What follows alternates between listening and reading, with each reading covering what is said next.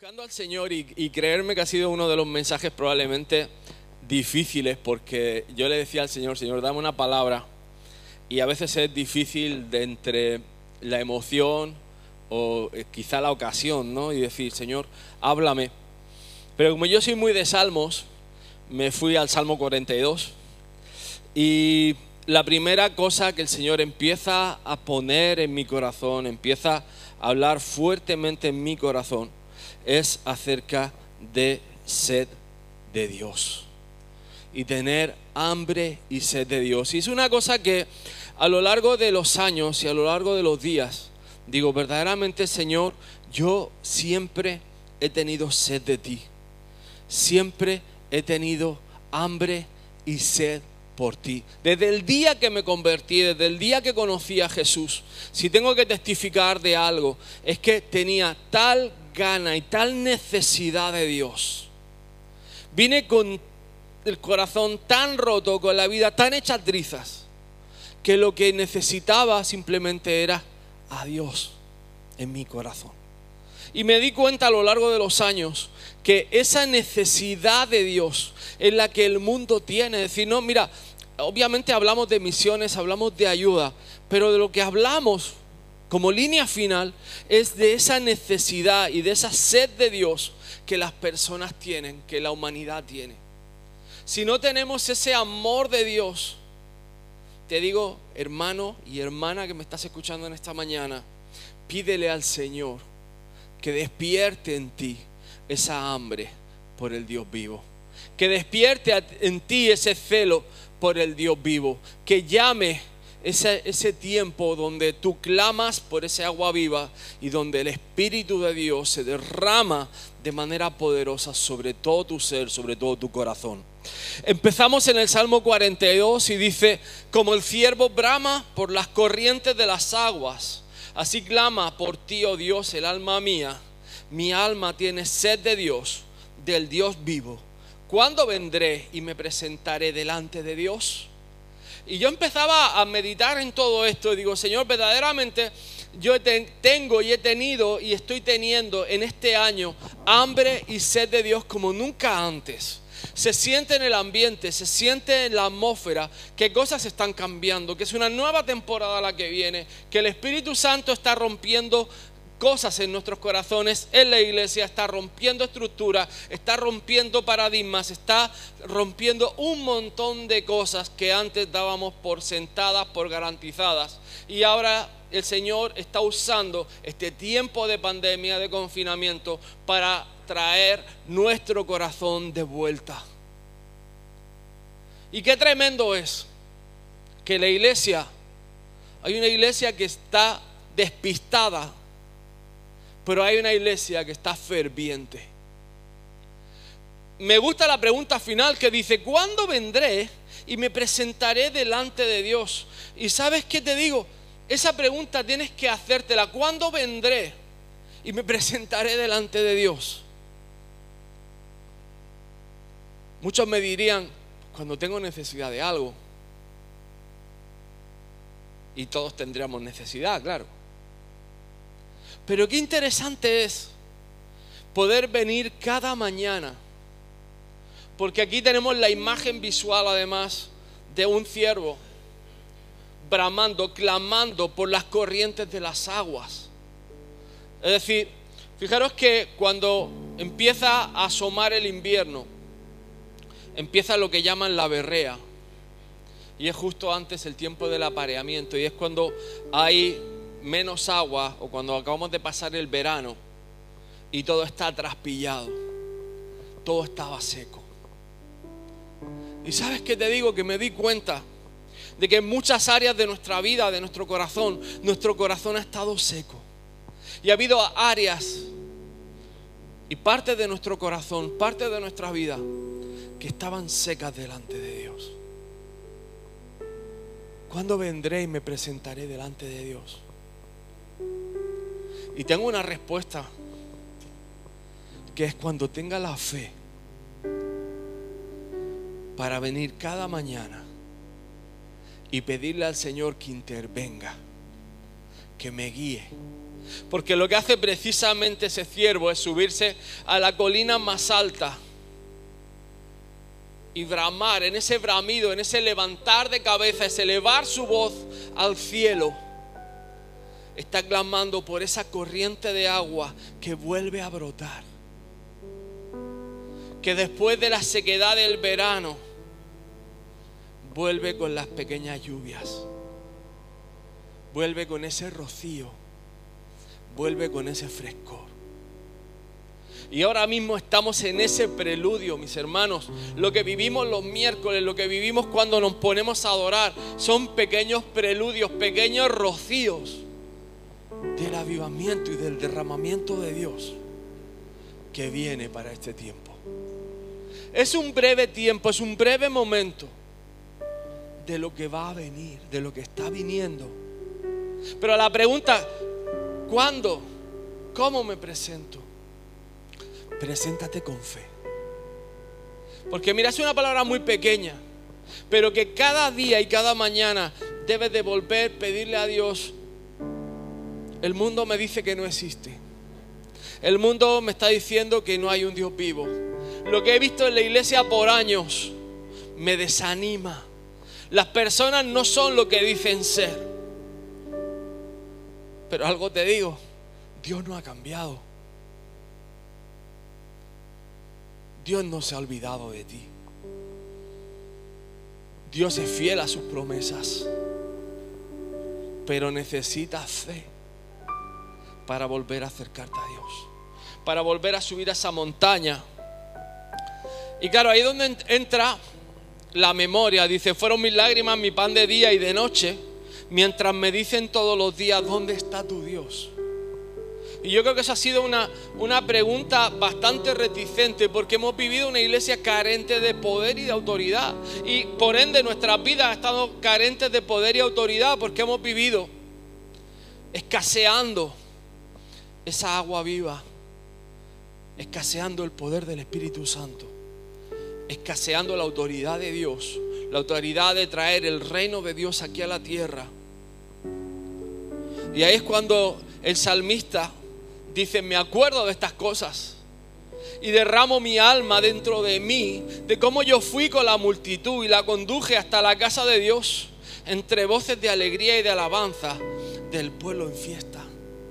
Y cuántas veces no hemos celebrado y no hemos gozado y hemos tenido tiempos de bendición, pero no se ha trasladado a nuestro día a día, a nuestro cotidiano vivir. Y esto es algo que te digo y te comparto en el día de mi cumpleaños que mi deseo es que no solo pueda guiaros, que no solamente podamos acompañarnos entre cantos de alabanza, voces de alegría y júbilo y alabanza en el pueblo, sino que tengamos una respuesta ahí fuera y cuando nos pregunten dónde está tu Dios, puedas decir aquí está mi Dios. Mi vida está aquí porque Dios está conmigo. Y mira, cuando Dios viene, cuando Dios interviene en cada situación que leemos a través de la palabra de Dios, Dios transforma de manera sobrenatural lo que estaba muerto, lo que estaba seco, donde no había esperanza, donde no había vida, Él lo transforma. Pero necesitas fe. Quizás necesitas traer tu último puñado de harina Quizá necesitas traer el culillo de aceite que te quedaba por ahí. Pero si en algo me consideras un hombre de Dios, tráelo con fe. Porque aunque sea un solo un culito de harina y un chorreoncito de aceite, tu milagro está a la puerta. Tu milagro te está esperando a que des ese pequeño paso de fe. A que vuelvas a levantar ese clamor hasta que, que vuelvas a, a levantar esa voz y te hagas la pregunta, ¿acaso no está Dios conmigo? Y te tengo que decir, Dios ha estado todo el tiempo contigo. Aunque no lo hayas visto, aunque creas que no estaba, aunque no lo hayas sentido, Dios ha estado todo el tiempo contigo. A lo mejor no lo has visto, o no lo has sentido, o no lo has entendido. Pero tengo que decirte que Dios no se fue. Dios no se fue. Dios siempre estuvo ahí su santa presencia, su santo espíritu, han hecho un pacto eterno para estar contigo y conmigo y en medio de aquellos que invocan su nombre. Por eso cuando el siervo clama, brama por las aguas, el Espíritu Santo está disponible para ti y para mí en el momento que levantas un clamor y levantas su nombre. Ten fe de que Dios está contigo. Ahora, el Señor nos ha estado tirando de la oreja. ¿Por qué te abates, oh alma mía?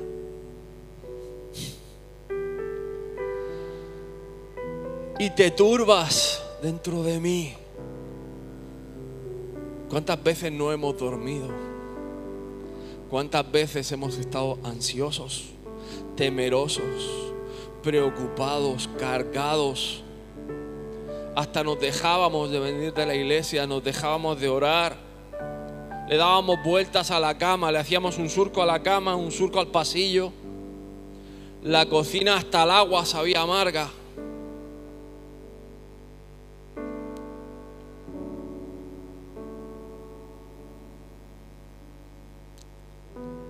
Y me encanta esta promesa, porque aún he de alabarle. Salvación mía y Dios mío, Dios mío, mi alma está batida en mí.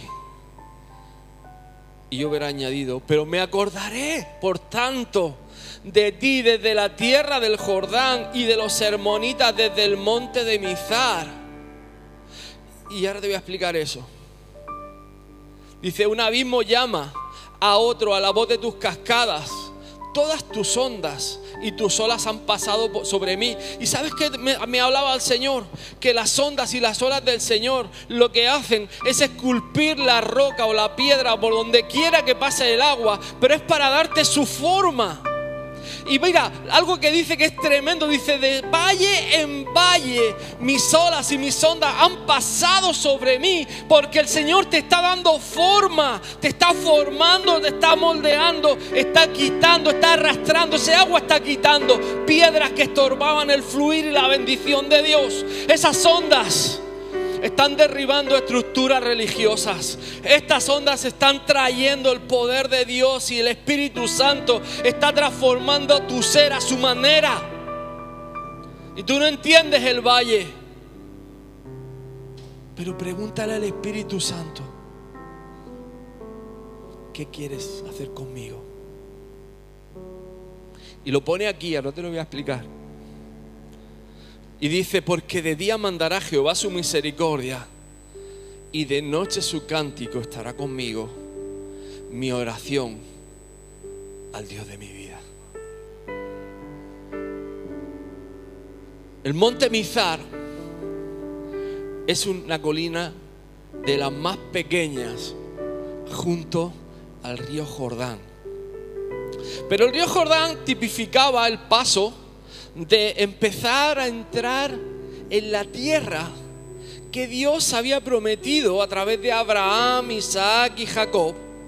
Y el que pudo cruzar ese río Jordán no era otro que Josué dirigiendo al pueblo. Y lo primero que reconocieron al entrar a la tierra, se subieron a ese monte Mizar, a una colina, que significa además colina pequeña, y no solo se encuentra en el Valle del Jordán, que por cierto es el valle más profundo de toda la tierra. Pero habla de los sermonitas.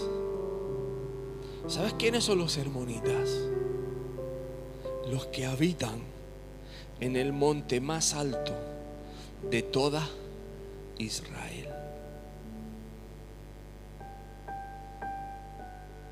Ahora te lo voy a leer otra vez. Por tanto, de ti desde la tierra del Jordán y de los hermonitas desde el monte de Mizar, me acordaré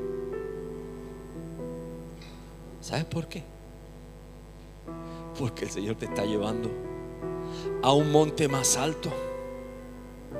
A un monte donde se ven todas las promesas de Dios sobre ti.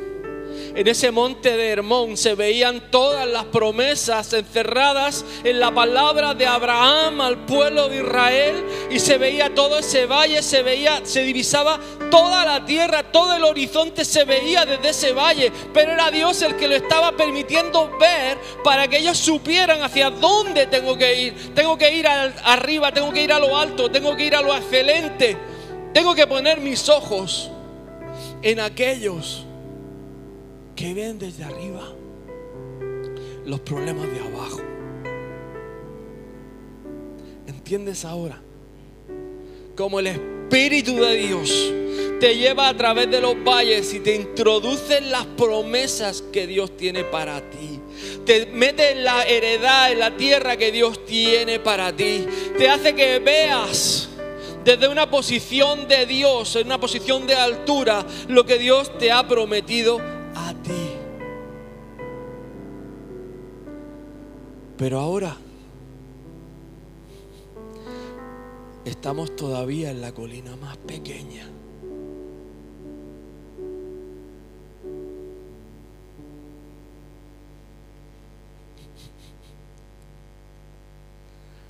¿Te vas a quedar ahí?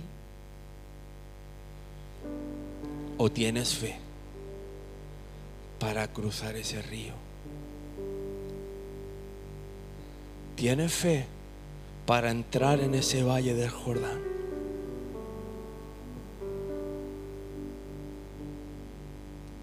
¿Cómo se entra al Jordán? Con la presencia de Dios, con el arca. Y pararon en medio del río. Y hicieron pacto con Dios en medio de ese río poniendo testimonio, no vamos a volver atrás. Cada tribu, cada pueblo de Israel puso ahí una piedra. No vamos a volver atrás. Y el arca estaba en medio de ese río. Cuando estaban en el Jordán, estaban en el punto más bajo del valle. Con lo cual, lo único que daba era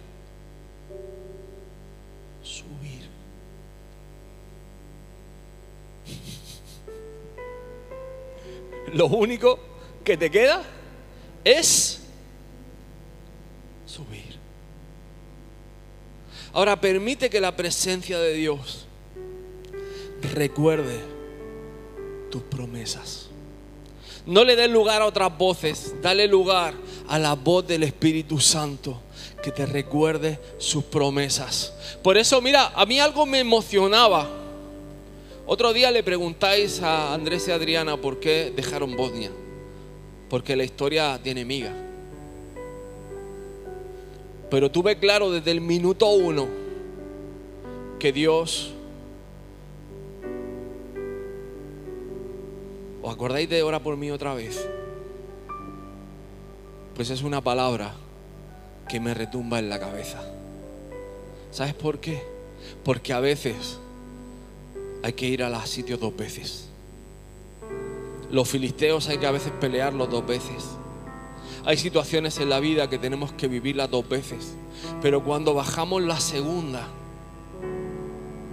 ya somos personas diferentes. Y vamos en victoria. Y ese llamado está ahí. Pero ahora es diferente. porque hay un nuevo fluir, es un nuevo tiempo, es una nueva temporada de parte de Dios.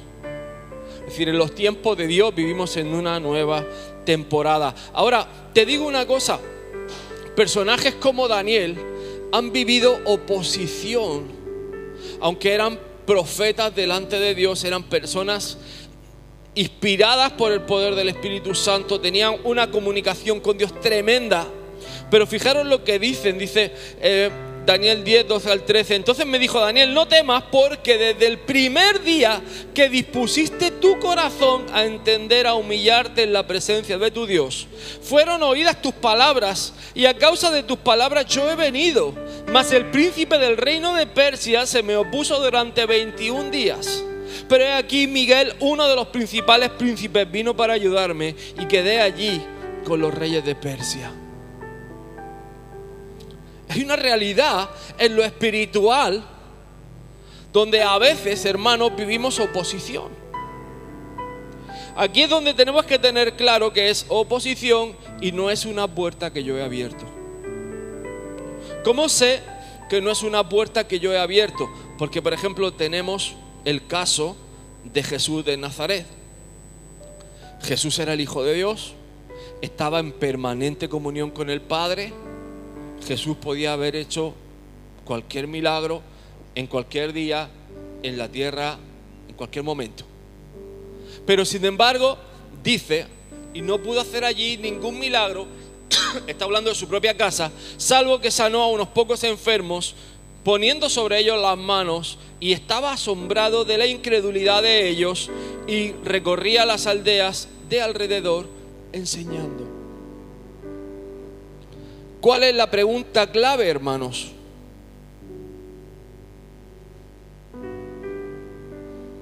A ver si me hace caso esto. La pregunta clave es fe. La incredulidad se derrota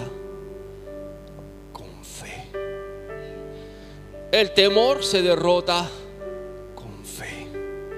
El amor de Dios lo que produce es fe.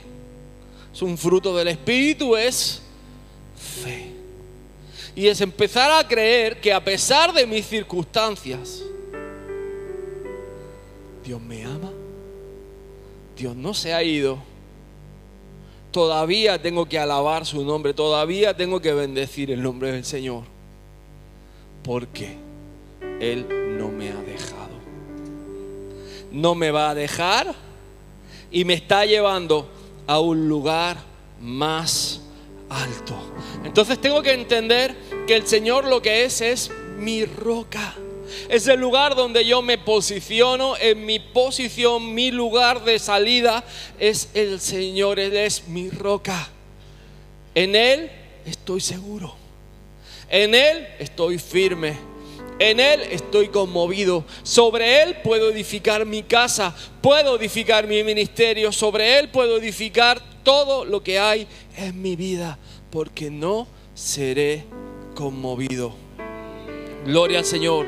Diré pues a Dios, roca mía, ¿por qué te has olvidado de mí? ¿Por qué andaré yo enlutado por la opresión del enemigo? Como quien hiere mis huesos, mis enemigos me afrentan diciéndome cada día, ¿dónde está tu Dios? Y tú dirás, pero pastor, si esto ya lo hemos escuchado.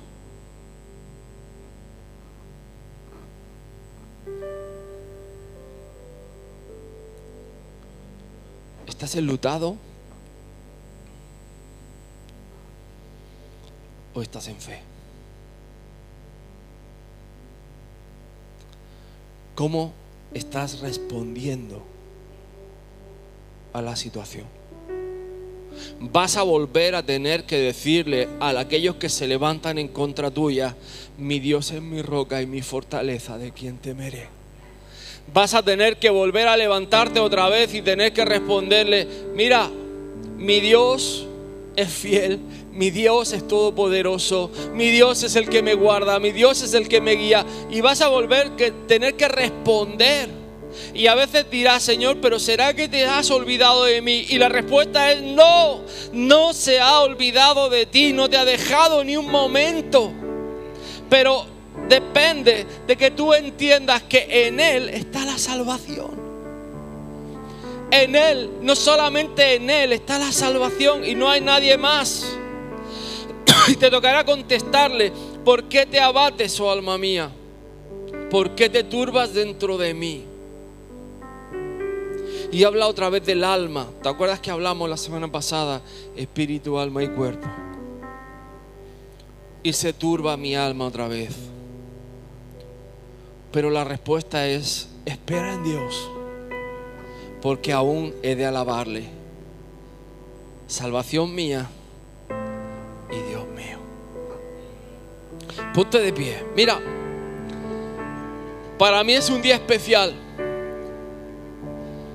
Y tengo que decirte que a través de las semanas, en estas semanas, hemos vuelto a revivir situaciones donde mensajes como ora por mí otra vez, donde volver a controlar el alma, pedirle al Señor, Señor, controla mi alma, sana mi alma, cuida mi alma, que mi alma se someta a tu espíritu, a tu palabra que no me deje guiar por las emociones, aunque sean las circunstancias adversas, aunque haya enemigos que se levantan en contra mía.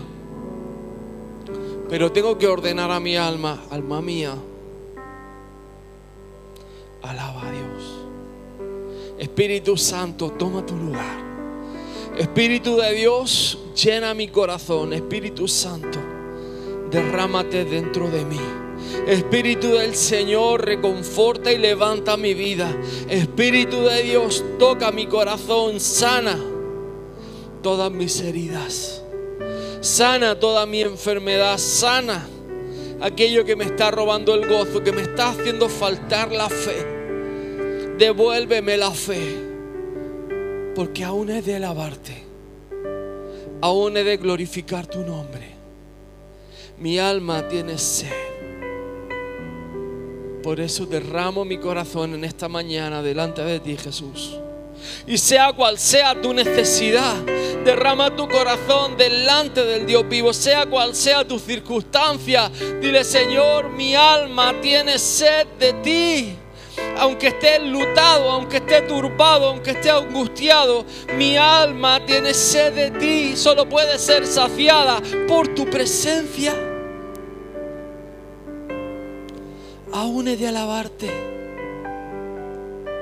aún he de glorificar tu nombre, porque sé que tú me llevas a lugares altos, a lugares espaciosos, donde estaré seguro, donde mi confianza está en ti. Te amo Jesús. Dile Señor cuánto lo amas. Señor. Te amo, mi Señor. No faltan más palabras. Solo me queda mi alma para sentarte. Adoro, mi Señor. No hay nada alrededor solo estamos tú y yo. Solo estamos tú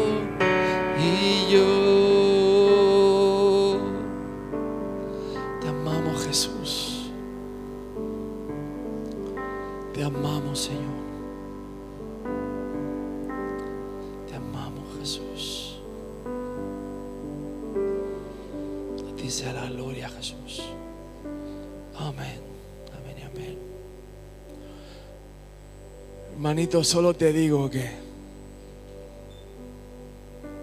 hay momentos en los que no pueden terminar o no deben terminar y es porque la presencia de Dios no la llevamos a casa. Y te digo que te lleves a casa la presencia de Dios y vas a ver como tu ambiente, como tu hogar va a rebosar del agua viva, va a empezar a fluir bendición. Y el luto va a salir por la puerta. En el nombre de Jesús. El Señor os bendiga. Los amamos. Gracias a todos. Y un fuerte, fuerte abrazo.